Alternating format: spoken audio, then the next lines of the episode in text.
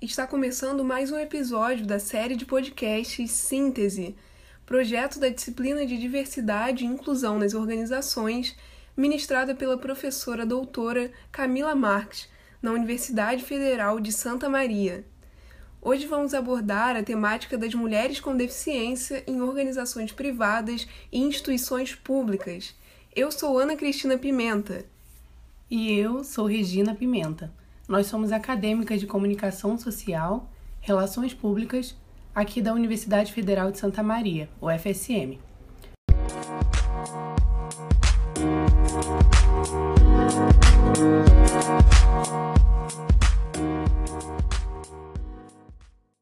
Bom, como referência para esse podcast, nós utilizamos os estudos desenvolvidos na disciplina e também pesquisas científicas brasileiras que abordam esse tema.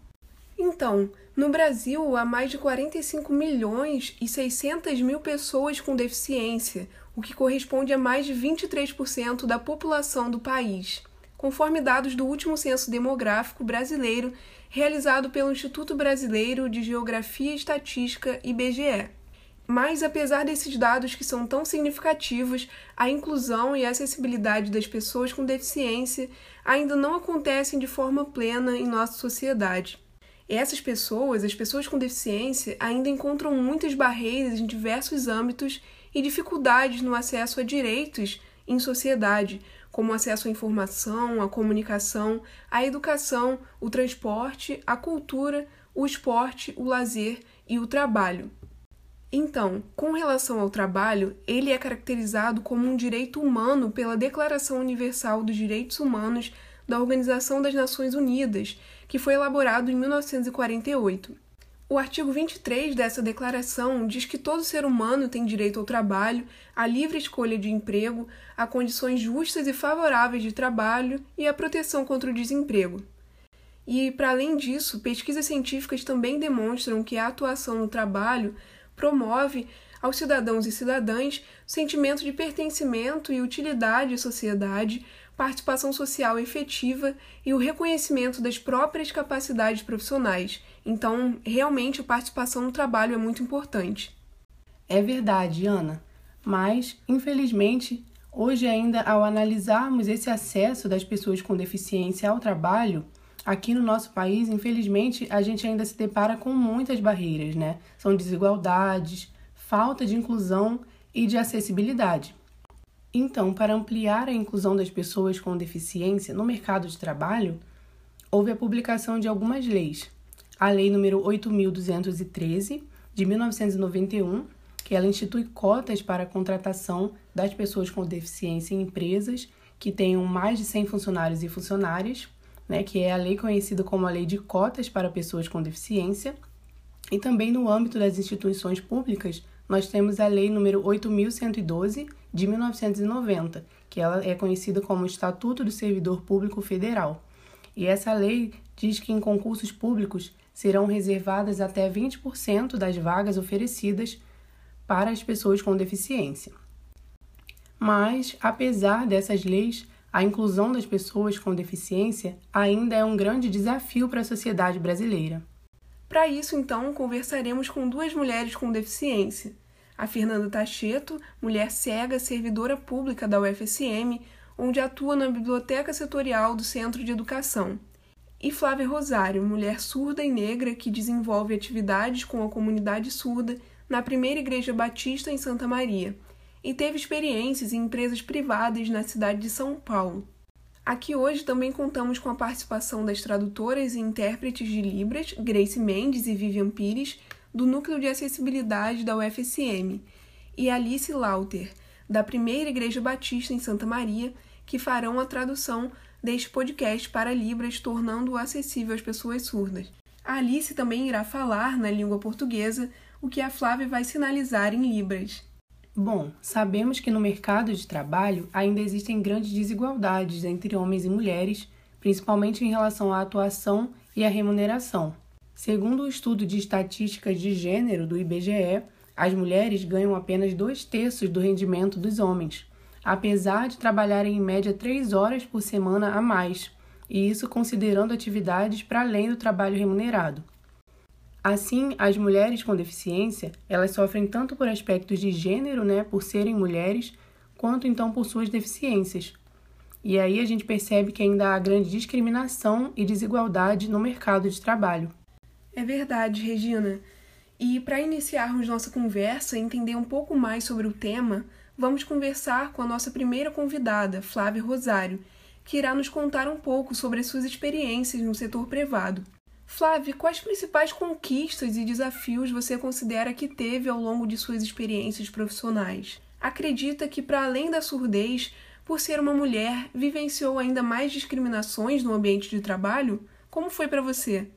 Minha família, desde que eu era pequena, eles me apoiaram aos estudos, então foi, foi um pouco difícil. Foi melhorando ao longo das escolas, tive que estudar, aprender libras, também ir na fonoaudióloga, fazer o tratamento, para aprender a linguagem labial, para estar junto na escola. Então eu ia na fonoaudióloga e também ia na escola. Tinha esse momento para fazer diferentes atividades. Eu, eu comecei a aprender a leitura labial e a oralidade. Lá no, no fonoaudiólogo eu não conseguia entender muito, 100%, não conseguia entender, menos, por causa da leitura labial eu fazia pouco, a oralidade era pouco, era mais libras, como é para me comunicar. Então, comecei a crescer, namorei, casei, e aí comecei a ver a minha, na minha vida profissional como seria. Então, eu chamei a minha mãe, e ela disse que não, porque é, não, não conhecia, não tinha cultura surda, não saberia como me ajudar. Então, pedi a uma mulher, uma mulher surda, que ela era casada, para ver como poderia me ajudar, como, como eu poderia ser responsável pela minha vida, para tá, para não ter dívida, lidar sozinha comigo. Então, fui à escola e ela começou a me ajudar, me deu esse apoio para eu entrar no mercado profissional. Ela sim, ela me passou as informações, me explicou, porque isso era próprio da cultura surda que ela tinha. Então era mais Libras. Tinha muitos ouvintes que eles não conheciam a cultura surda. A maioria acreditava que só fazer a oralização, só falar, eu ia entender, porque eles não conheciam Libras. Então, essa mulher pensou, não, é melhor então ensinar a falar a oralidade para conseguir ver, entender. Mas eu não conseguia responder. Então eu comecei a me, me comunicar através da escrita. Era muito difícil, porque a comunicação também é a parte do português, e o português e a Libra são diferentes, são muito diferentes, têm estruturas diferentes. Então, é, eu lia, mas às vezes não entendia o contrário, tinha esse problema, porque a gente tentava se comunicar, mas era uma comunicação má, era ruim. E aí eu tentei, tentei, comecei a me comunicar, e aí de pouquinho em pouquinho, é, através de intérpretes, que interpretava muito pouco, foi possível eu conseguir entender, porque eu era jovem, né, eu trabalhava, era, era jovem, tinha mais ou menos 18 anos, então é, era um pouco difícil, porque era longe também da minha casa, o meu marido também era outra cidade, então ele também trabalhava em outra cidade, chegava cansado, era acontecia isso. Depois no trabalho foi se tornando foi foi um pouco difícil, porque eu precisava é, ir fazer entrevista de emprego, então eu pensava eu vou precisar oralizar e aí não não podia, não conseguia, porque não é não era próprio. Então eu tentava escrever, eh, fazia outras coisas, tentava fazer a minha voz, né? Só algumas palavras que saíam certo, mas eu não desistia. Com... Então eu ficava com vergonha, né, de tentar e quebrar e tipo não conseguir errar, fazer algo errado, porque a pessoa, por exemplo, ela poderia pensar e ver, ah, ela não, a Flávia, né, não sabe, mas não é por isso. Mas eu tentei, experimentei e aí consegui trabalhar, entrei no mercado de trabalho, entrei nessa empresa. As pessoas, elas eram ouvintes, não conheciam a cultura surda, elas pensavam que a maioria do Brasil era só oralidade e leitura labial, eles também não conseguiam, né? Outras empresas pensavam, né, que todos eram assim no passado, né? Que eram todos iguais. Eu reclamava, né? Eu reclamava, chamava intérpretes, porque eu precisava disso para trabalhar. Os intérpretes conseguiam. Eles vinham na empresa, interpretavam, e aí era muito melhor, porque aí tinha comunicação. O direito federal, deficientes, para que tivesse uma cota de deficientes é, contra, a serem contratados. E aí meu chefe começou a ver na empresa, procurar, chamar mais intérpretes para ter esse apoio. Então tinha intérpretes, nós víamos. Foi muito melhor para mim. E antes só a leitura labial e oralidade é muito difícil. Então ele pensava, de repente vamos colocar algum aparelho para que o surdo possa ouvir. Mas eu falei que não adiantava, porque era outra coisa, não é só ouvir. Porque é, mas eles achavam que sim, que o surdo poderia ouvir. Mas eu falei, não, era impossível, vocês não estão entendendo, não é só ouvir as palavras, não entender o que está sendo dito, não consigo. Então, era melhor ter a intérprete, ter, a, ter o intérprete para estar ali. Então, era um alívio para mim quando tinha a questão das intérpretes. Mais ou menos três anos, tinha intérprete, então era muito melhor naquela empresa. Antes, eu era jovem e não tinha, só leitura labial. E aí ai, era muito complicado procurava até encontrar um intérprete, era muito difícil para achar um intérprete. Tinha poucos, tinha muito poucos. Por exemplo, na escola eles me ajudaram, né? A educação especial, ah, eu sou da especial, então tem que ah, propiciar a informação para eles. Então eu ia para entrevista sozinha, era impossível. É, a minha audição ela é parcial. Vi uma barreira. Essa barreira muito grande, muitas barreiras até conseguir por exemplo, ir nas entrevistas, né, não adiantava só ir até lá, precisava ir na escola, chamar a escola de educação especial, e aí voltar, ter um intérprete, uma parceira, uma parceria, né, uma parceria da escola com a empresa. Então pediam para que tivesse junto com a empresa essa questão de confiança, confiar na escola. Os surdos iam até a escola, aprendiam e depois voltavam para a empresa. E aí pronto, havia informação, era muito melhor entenderam? Tinha que ter muita coragem. Agora já tem a lei de Libras, essa liberdade, mais ou menos é, foi 92, 93, mais ou menos. Ali que começou a ter essa lei, a acessibilidade em Libras. Antes era pior, nossa, muito difícil. Nós sofríamos muito. E aí, agora eu me sinto melhor. Então, para trabalhar dentro de empresas, hoje, é, 2011, mais ou menos, começou a ter intérpretes. Então, ia fazer alguma entrevista, também tinha intérpretes. Precisava ficar preocupada com a reunião, porque sempre no grupo teria né, essa parceria. Antes precisava chamar intérpretes, então agora eu me sinto muito melhor. Dentro do trabalho, muitas pessoas vinham em português eu não conseguia entender, não podia. Aliás, os, os ouvintes, eles recebiam aquilo e eles me avisavam para eu fazer também os exames e as, as coisas que precisavam ser feitas, né, toda a documentação para ser feita na empresa. Os ouvintes faziam, percebiam que era difícil, né, então sabiam e tinham muita paciência. O meu chefe, ele era irmão de uma surda, que ela era oralizada. Ele sabia, entendia a questão dos surdos. Ele fez uma reunião e explicou que eu precisava de, de ter um intérprete, porque não sabia, os ouvintes eram diferentes, né, dos surdos, então mostrou essa questão de como, como fazer essa, essa informação, os exames e tudo mais que precisava ser feito. Então mostrei o papel, mostrei, mostraram tudo, e os ouvintes perceberam começaram a me ensinar, começaram a me mostrar. E aí eu fui, fui aprendendo, porque para mim é uma questão mais visual. E aí entendi. Junto com, com eles, foram, foi tendo essa experiência, mais ou menos um ano, dois anos, e aí melhorou bastante.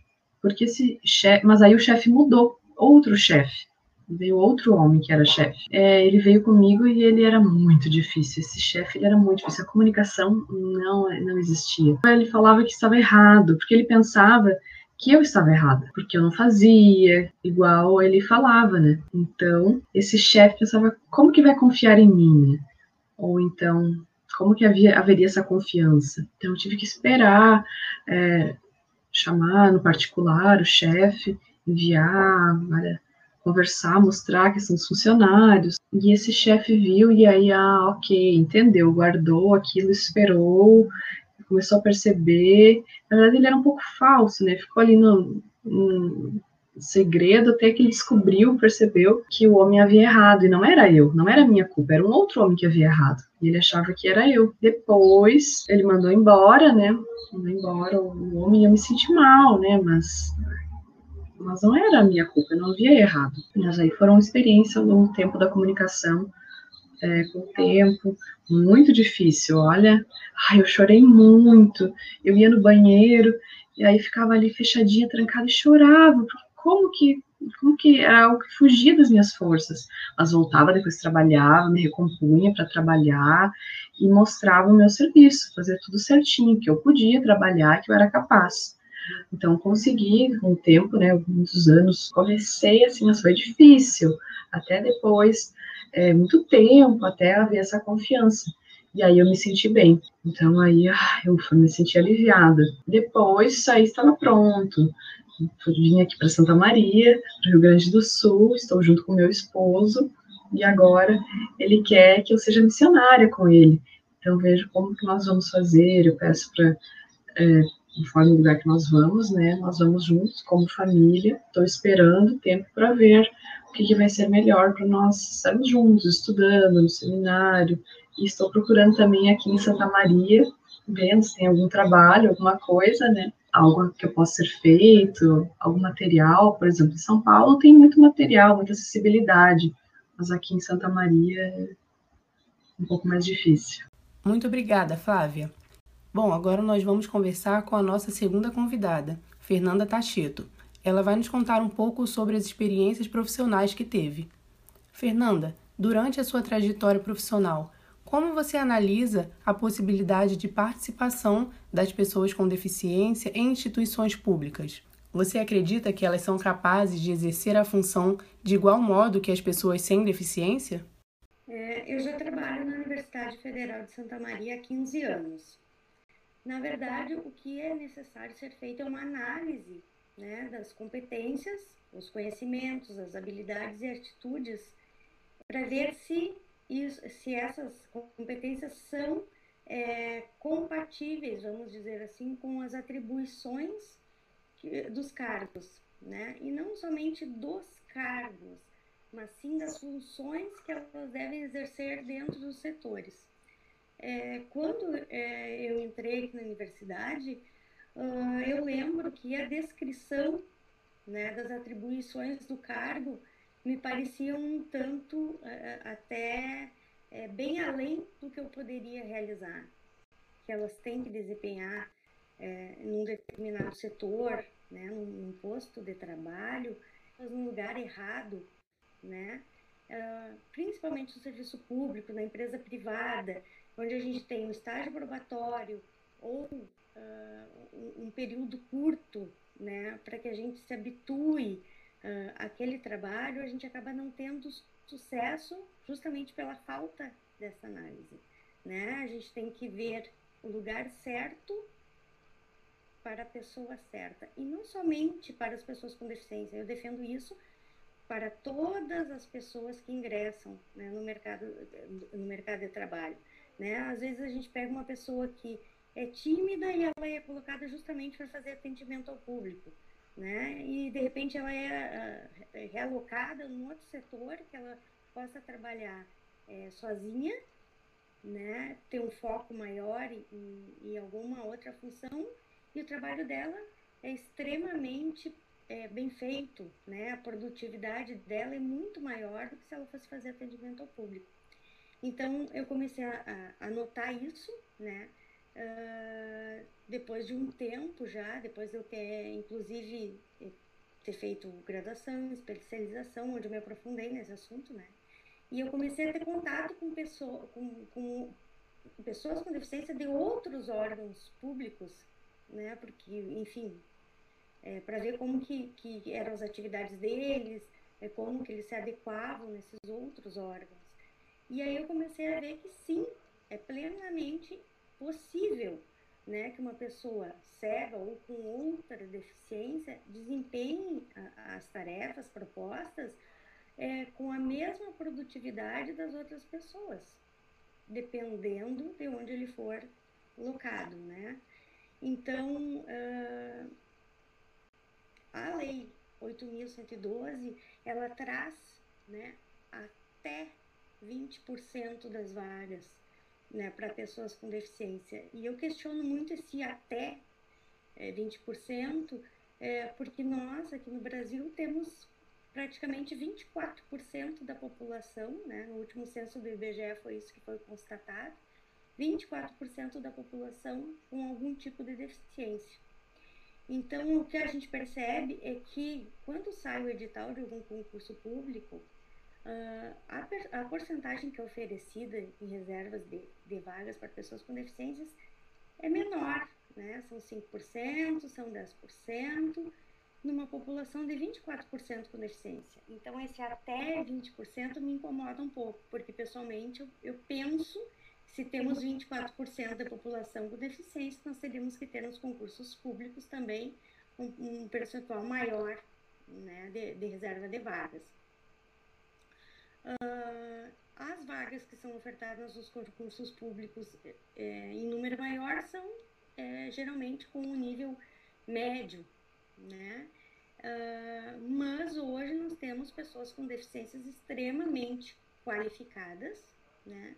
Que estão ocupando sim uh, cargos com especificidades maiores. E eu sou muito otimista, assim, porque eu acredito que nós, pessoas com deficiência, estamos buscando, sim, cada vez mais nossa, as nossas qualificações e o nosso lugar no mercado de trabalho. Cada vez mais nós vamos estar competindo, é, sim, né, a vagas que, que hoje parecem até impossíveis serem preenchidas por uma pessoa com deficiência. Uh, e fazendo uma citação, né, de Henry Ford, né, que no livro, na autobiografia dele, Minha Vida, Minha Obra, e esse livro foi escrito em 1925, e no livro ele afirma que ele mandou fazer um mapeamento né, na, na fábrica dele, na fábrica de automóveis dele, né, e, e ele constatou que a maioria dos postos de trabalho e das funções que deveriam ser exercidas pelos trabalhadores poderiam sim ser exercidas por pessoas com deficiência. Uh, e que futuramente, se a indústria, né, ele falava indústria porque ele estava uh, eh, eh, se dirigindo empresa, às empresas privadas, vamos dizer assim, né, de hoje. Mas ele falava que a indústria, né, quando organizada, ela teria muito mais lugares para as pessoas com deficiência trabalharem do que propriamente pessoas com deficiência para trabalharem naqueles lugares. Né? E ele cita, vou ter mais, vou, nós vamos ter muito mais lugares para cegos trabalharem do que cegos para trabalharem nos lugares, porque ele constatou que era plenamente possível, né? Uh, e justamente por aquilo que eu falei no início, por saber colocar a pessoa no lugar adequado e compatível com a deficiência, né, é, que ela possui que na verdade a gente chama de limitação, né? mas a gente sabe que hoje, com os recursos assistivos, é, essas limitações podem ser transpostas, né? E isso há 100 anos atrás ele falou isso, e nós ainda continuamos com alguns conceitos, então, assim, bem atrasados. Uh, eu acredito, sim, que a participação das pessoas com deficiência, né, é plenamente possível, e as instituições, inclusive, elas ganham com a, com a, com a, a presença né, das pessoas com deficiência. Muito obrigada, Fernanda. E segundo alguns relatos de empresas, uma das principais dificuldades que são encontradas na inclusão das pessoas com deficiência no mercado de trabalho é considerada a baixa qualificação dessas pessoas. Isso acontece porque as pessoas com deficiência encontram muitas barreiras para o acesso à educação desde a infância até a vida adulta. Assim, torna-se difícil obter qualificação profissional e acesso ao trabalho. Então, Flávia, sobre esse ponto, como se deu o seu processo de aprendizado? Você estudou em escolas inclusivas que tinham intérprete de Libras? Escola para surdos? Como foi o seu acesso à educação? Só dez pessoas nós sentávamos na sala de aula e uma professora. E depois trocava, nós conversávamos entre nós, e todos eram surdos. só surdos. Não tinha ouvinte na minha sala de aula, eram só surdos. Então, depois, no primeiro ano do ensino médio, pensei, como que vai, será que vai ter surdos também? Mas aí não tinha, só ouvintes. Todos eram ouvintes. E aí, como que seria, né? Então, a inclusão nessa parte do ensino médio, comecei a me sentir é, ansiosa, preocupada, como que vai ter a, comunicação com os professores, escrever, eu me sentia muito ansiosa, muito preocupada. Os professores me ajudavam, é, também aconselhavam, é, aconselhavam uns aos outros, e aí aconselharam para que eu me mudasse. Me formei, né, e fui para essa escola é, inclusive. Tinha intérprete, e aí o professor era um e tinha um intérprete na sala de aula. E aí o intérprete estava ali junto com a professora. Tinham muitos, muitos ouvintes. Então o intérprete me ajudava, me passava as informações, e também outros ouvintes é, começaram a, a, falar alguma coisa, e eu pensava, não, mas é porque eu sou surda, três surdos, Airo. Eu, é, meu, meu coração tinha que ter muita paciência, mas ela não tinha muita paciência. Não tinha paciência para. Era muito rápido para escrever, tudo muito rápido. Às vezes, nós, ela, ela estava escrevendo, né? Então, de costas não viu o que estava acontecendo. Pedia para fazer duplas, né? Para trabalhar em duplas, fazer os estudos, fazer as aulas. E aí, com os, com os, com os ouvintes, eles não queriam. E aí, como só tinha um intérprete para fazer junto com as outras duplas, já estava junto com o outro, só tinha um. Ele tinha que ficar alternando entre as duplas. Então, era muito rápido, era muito rápido. Foi um tempo muito difícil, não foi fácil, não. Também, os surdos, eles queriam, assim, saber, é, perguntar, e eles eram cortados. Os ouvintes, eles eram mais rápidos. Então, quando ia dar alguma resposta, assim, os surdos eles ficavam atrasados. Teve um ano, foi só um ano, foi só o primeiro ano. Aí eu fiquei em casa. Depois, eu fiquei grávida. E aí, em Libras, fiquei esperando um pouco mais para depois. Nasceu, nasceu meu bebê, é, com tinha idade de dois anos. A minha sogra começou a cuidar, né, para ir. Eu, de novo, fui para a escola letiva e aí finalizar o estudo foi mais fácil para mim, porque foi direto, direto ao ponto, porque antes era muito difícil. Então, nós foi muito melhor assim nós termos essa parceria para nos ajudarmos. Meu marido conseguiu depois, né? em três anos ele, nós dois nos formamos no ensino médio. E você, Fernanda, poderia nos contar como foi o seu acesso à educação? Você considera que a sua trajetória educacional, tudo que você aprendeu, foi importante para as suas conquistas profissionais? Bem, como a minha deficiência visual ela veio aos poucos, né? Eu tenho uma doença degenerativa na retina, chamada retinose pigmentar, e com isso eu vou perdendo a visão, fui perdendo né, a visão aos poucos. Então eu tive três fases bem definidas assim na minha vida, né? Até meus 12 anos eu enxergava normalmente. Uh, dos meus 12 anos até meus 21, 22 anos, eu tive o que a gente chama de baixa visão. E aí, depois dos meus 22 anos, começou a ficar muito grave, assim, a, a perda da visão. E hoje eu sou completamente cega. É, então, até meus 12 anos, eu estudei é, sem precisar de nenhuma adaptação. Né? Consegui concluir, na época, o então primeiro grau é, sem precisar de nenhum recurso. É, após os meus 14, 15 anos, já, eu já, daí já estava no, no ensino hoje médio, né, na época segundo grau, o meu problema começou a ficar um pouquinho mais grave, uh, eu precisei eh, de ajuda né, para estudar, porque eu demorava muito tempo para ler.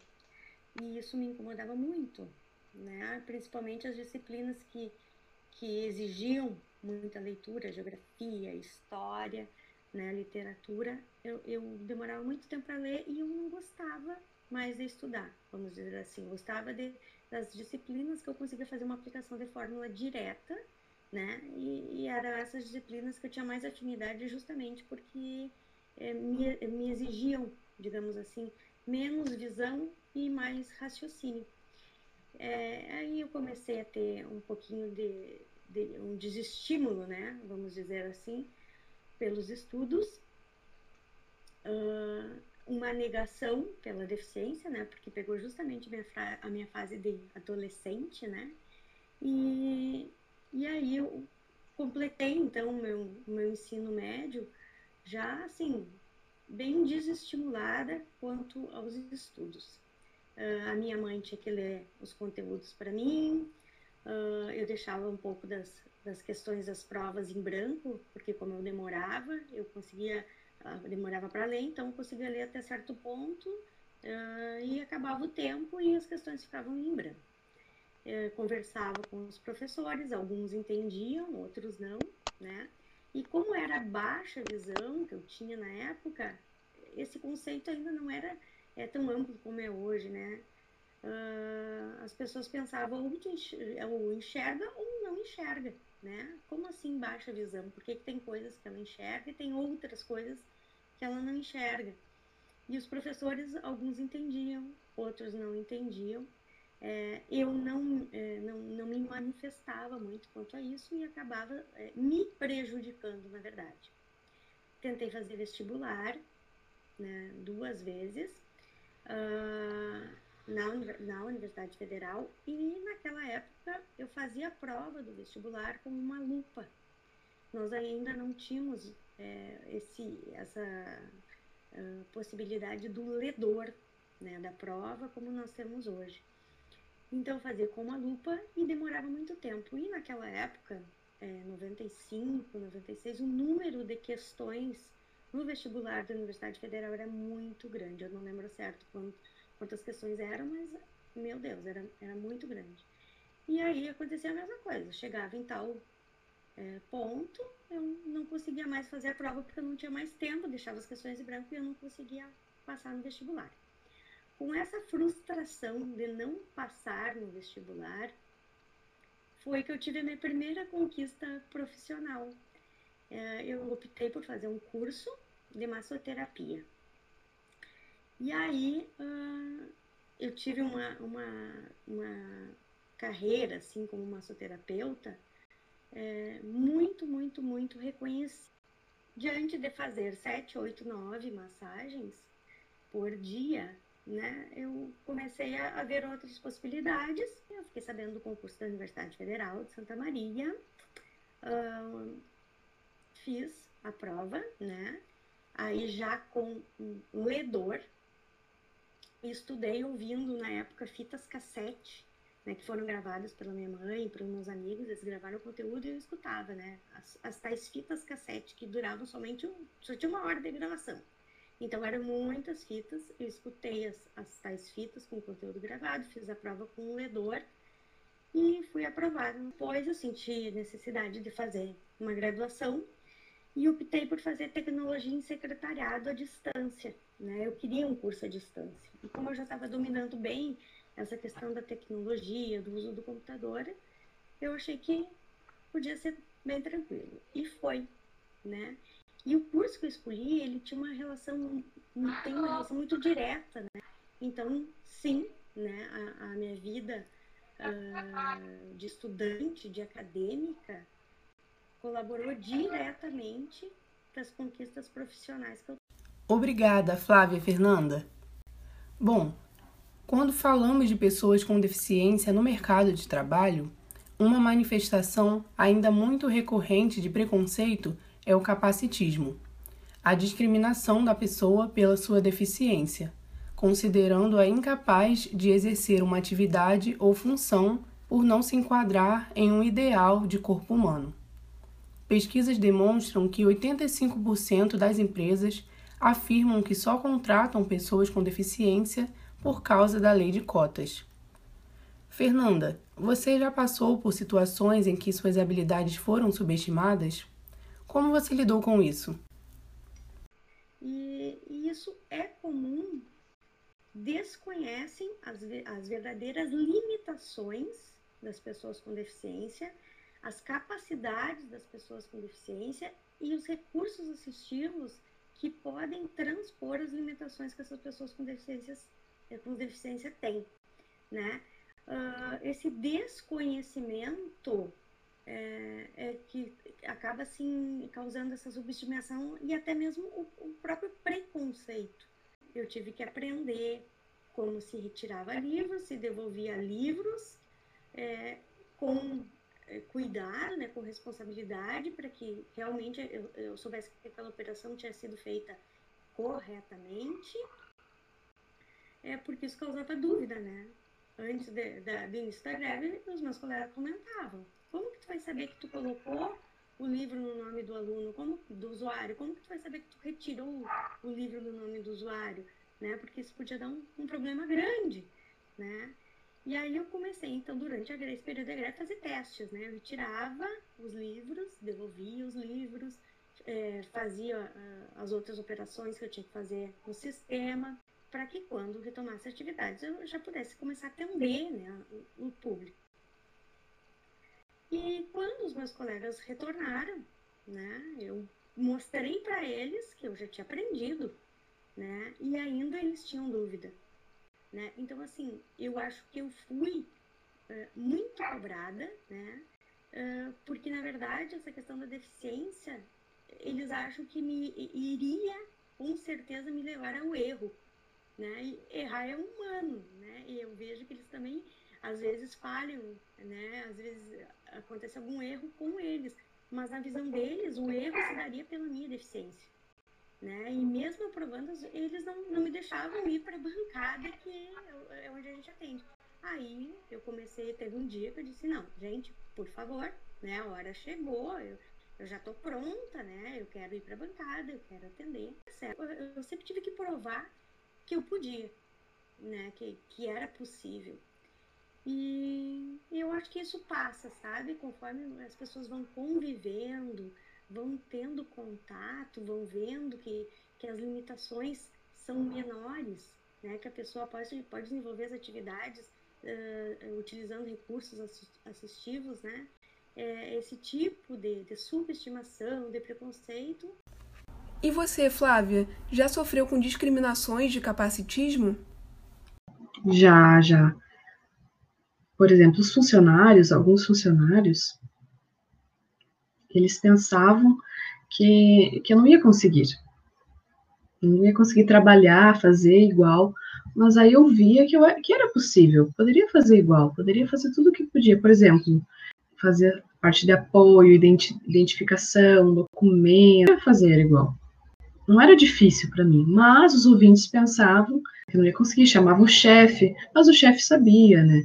Por exemplo, sabia que eu era, sabia que eu era inteligente, então, conversava e dizia sim, é, concordava comigo, né, que eu ia, que eu poderia fazer. Eles me ajudavam também, pra, me explicavam o que precisava ser feito. Os ouvintes, às vezes, ai, não sabia, desculpa, toda essa questão, né, por causa dessa experiência. Então, eu, eu tive que ter muita paciência, porque sofri muito preconceito, porque conversavam comigo, às vezes, ah, acabou, a gente achava que o preconceito acabava, mas continuava, continuava junto. Aconteciam outros episódios, então é, depois nós ficávamos amigos, brincávamos, e aí melhorou. Mas eu já sofri bastante. Não foi só um, são vários, vários que já, já aconteceu isso comigo. Porque eles não conhecem a cultura surda. Eles são os mudos, não conhecem a cultura surda. Nós somos é através de livros, eles falam, ah, é só gesto, mímica, mas não é assim. A minha família, por exemplo, é que eu cresci com eles, eles me chamavam, né? Meus irmãos, minhas irmãs. Então, às vezes, eu sinto, assim, um pouco nervosa, assim, porque, ai, fala voz, mas não é... Tem essa questão da voz, né, do, do surdo, do mudo, as pessoas elas percebem falam, ah, você, você fala? Como assim? Você fala? Você consegue falar as palavras certo? Falei, sim, vou mostrar para você, mas, é, mas é diferente. Tem que ter essa confiança. A cultura surda é diferente. Muito obrigada, Fernanda e Flávia. Então, Flávia, como se deu esse suporte em sua vida? O seu ambiente familiar era de valorização e apoio de suas habilidades? E quando você quis ingressar no mercado de trabalho, a sua família te apoiou e incentivou a sua permanência? Só a minha mãe que me apoiava. né, a estudar, a estudar na escola. Foi muito bom o local, local de estudo. Então ela me levou lá, me levou no fonoaudiólogo para ter essa experiência, mas nós tínhamos pouco dinheiro para pagar, então para ter essa questão. Nós não conseguíamos pagar o fonoaudiólogo, só gratuitamente dentro da escola, só. Somente assim. Então ela me apoiou é, a questão da voz, que antigamente eles nos ensinavam, só isso em casa, né?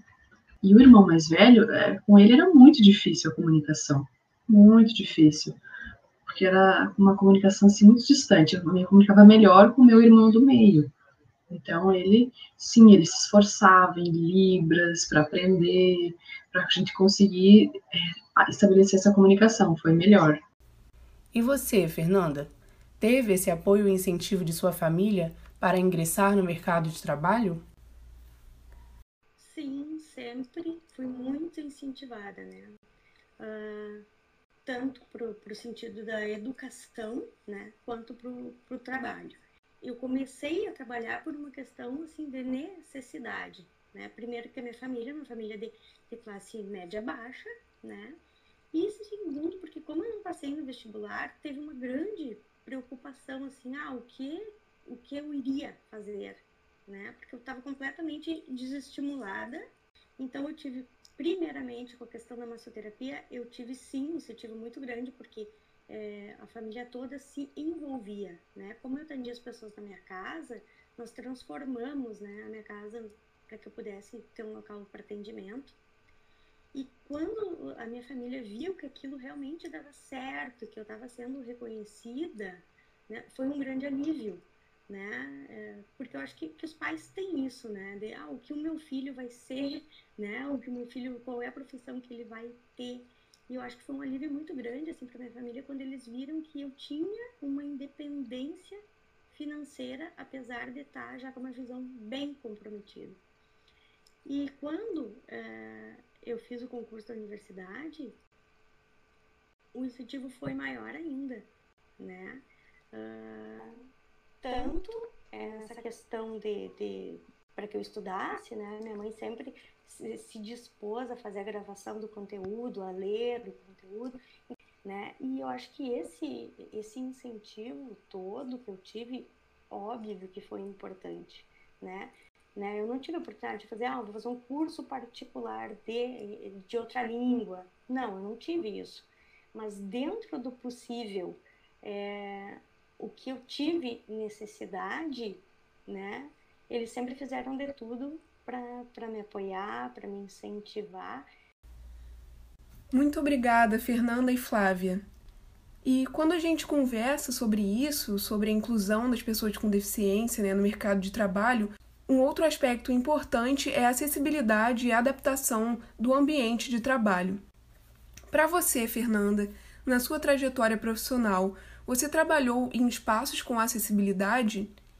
Na sua opinião, qual a importância de espaços de trabalho adaptados e uso das tecnologias assistivas?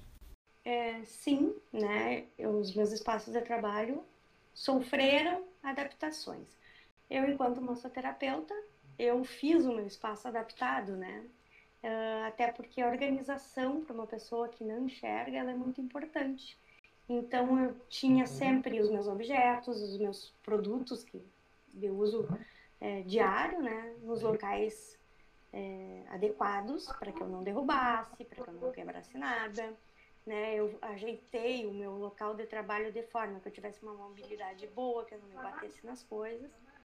E depois, quando eu vim para a universidade, uh, nós precisamos, é, sim, fazer algumas adaptações, né? Uh, primeiramente, né, o que eu, eu, eu, reconheci o espaço físico, né? Uh, claro que não era uma coisa que dependia de mim, né? E mais adiante, agora pouco, é que nós fomos fazer móveis com cantos uh, sextavados, né, para a biblioteca. E o mais engraçado é que eu nunca me bati nesses móveis. Quem sempre se batia eram os meus colegas, né? E, e aí, quando chegaram os móveis sextavados, eles acharam mais, mais interessante para eles até do que eu mesma, né? porque a, a, realmente acontecia isso. E eu, como já tinha assim, um certo cuidado para me mover, é, porque eu sabia que os móveis antigamente eram com cantos, eu não, é, geralmente não acontecia nada, né? E eles sim.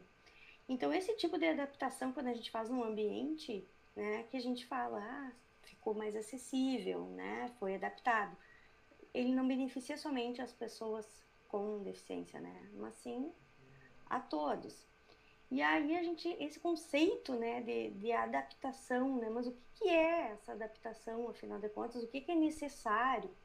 Bom, se eu receber uma comunicação que está acessível, eu vou ter as mesmas informações que os meus colegas têm.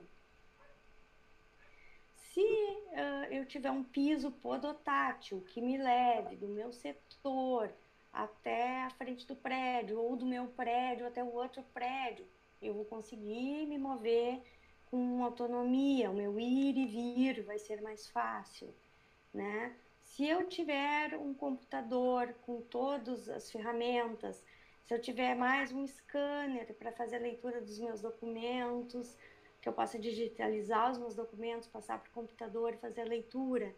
Então, assim, ó, essas uh, adaptações, na verdade, elas me trazem autonomia, independência.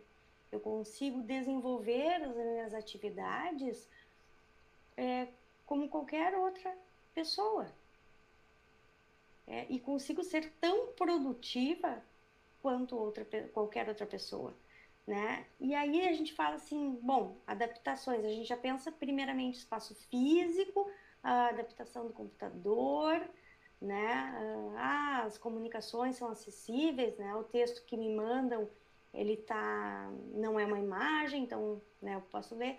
Mas a principal adaptação que eu acho num ambiente de trabalho é, é a gente adaptar as atitudes das pessoas que vão trabalhar com a pessoa com deficiência, né? E isso também, né, eu posso dizer que, que a gente passou por esse período, né, não somente na biblioteca, mas no centro de educação todo, né, porque eles até então não conviviam com uma pessoa cega. Eles não sabiam como se dirigir, eles não sabiam como ajudar uma pessoa cega. E nós tivemos sim que passar por esse período de adaptação. É... Eu também me adaptei, né? Não no ambiente físico, mas eu me adaptei a, a, trabalhar em equipe, né? Eu tive que me adaptar a, a, a ter uma chefia, que para mim tudo isso era novo.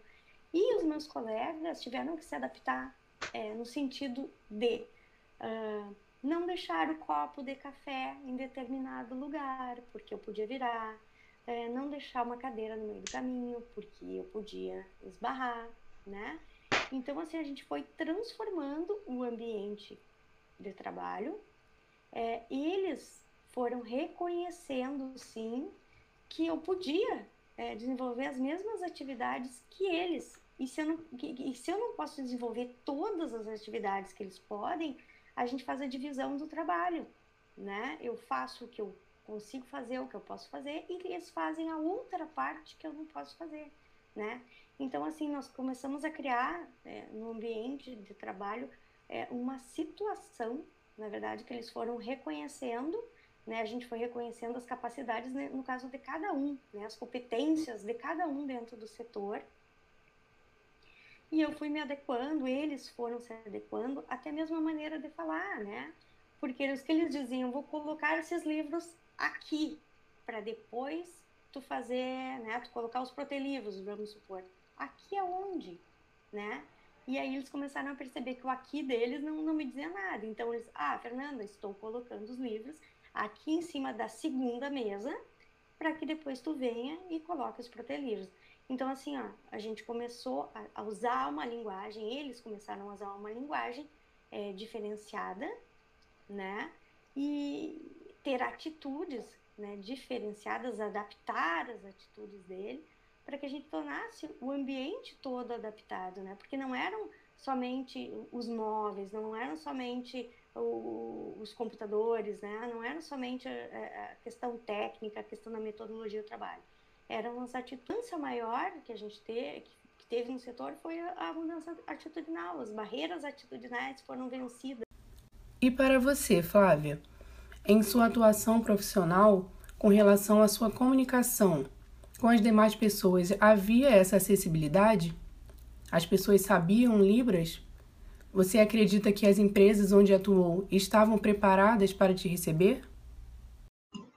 Então, é, oficialmente a empresa ela não tinha acessibilidade, não tinha. Era mais é, eu própria que precisava chamar, eu reclamava para ter intérprete, porque eu necessitava, era a minha necessidade. E o meu chefe sabia, e que tinha lei, que era, que era obrigatório, né? Então ele sabia.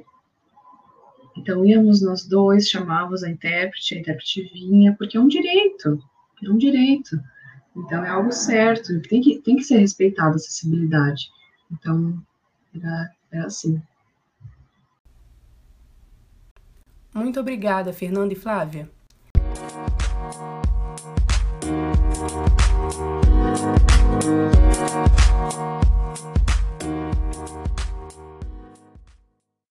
Então, nesse episódio, nós conversamos sobre mulheres com deficiência em organizações privadas e em instituições públicas.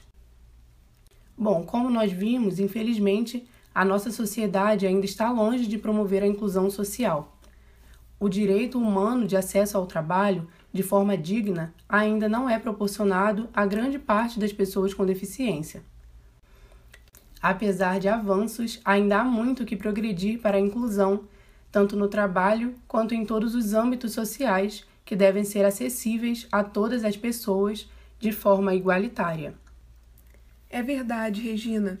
É por isso que é importante que ações em busca de inclusão social sejam tomadas por nosso governo, pelas organizações e por cada um e cada uma de nós.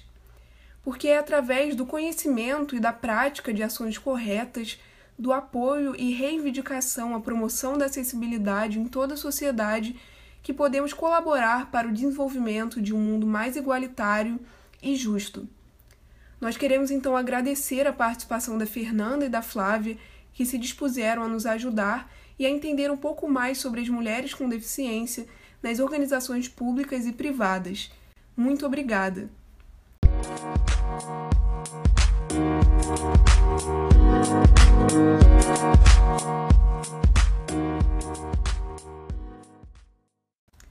Agradecemos também a participação das tradutoras e intérpretes de Libras, Grace Mendes e Vivian Pires, do Núcleo de Acessibilidade da UFSM, e pela participação de Alice Lautert, da Primeira Igreja Batista em Santa Maria.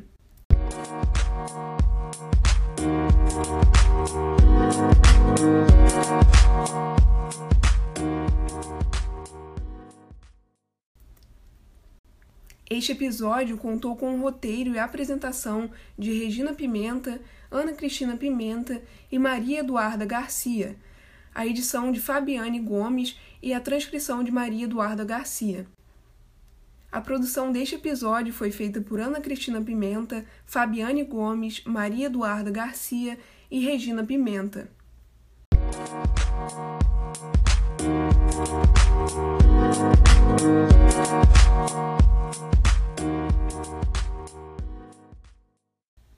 E com isso, chegamos ao fim deste episódio. Essa produção integra a série de podcasts Síntese. Muito obrigada pela companhia e até o próximo episódio.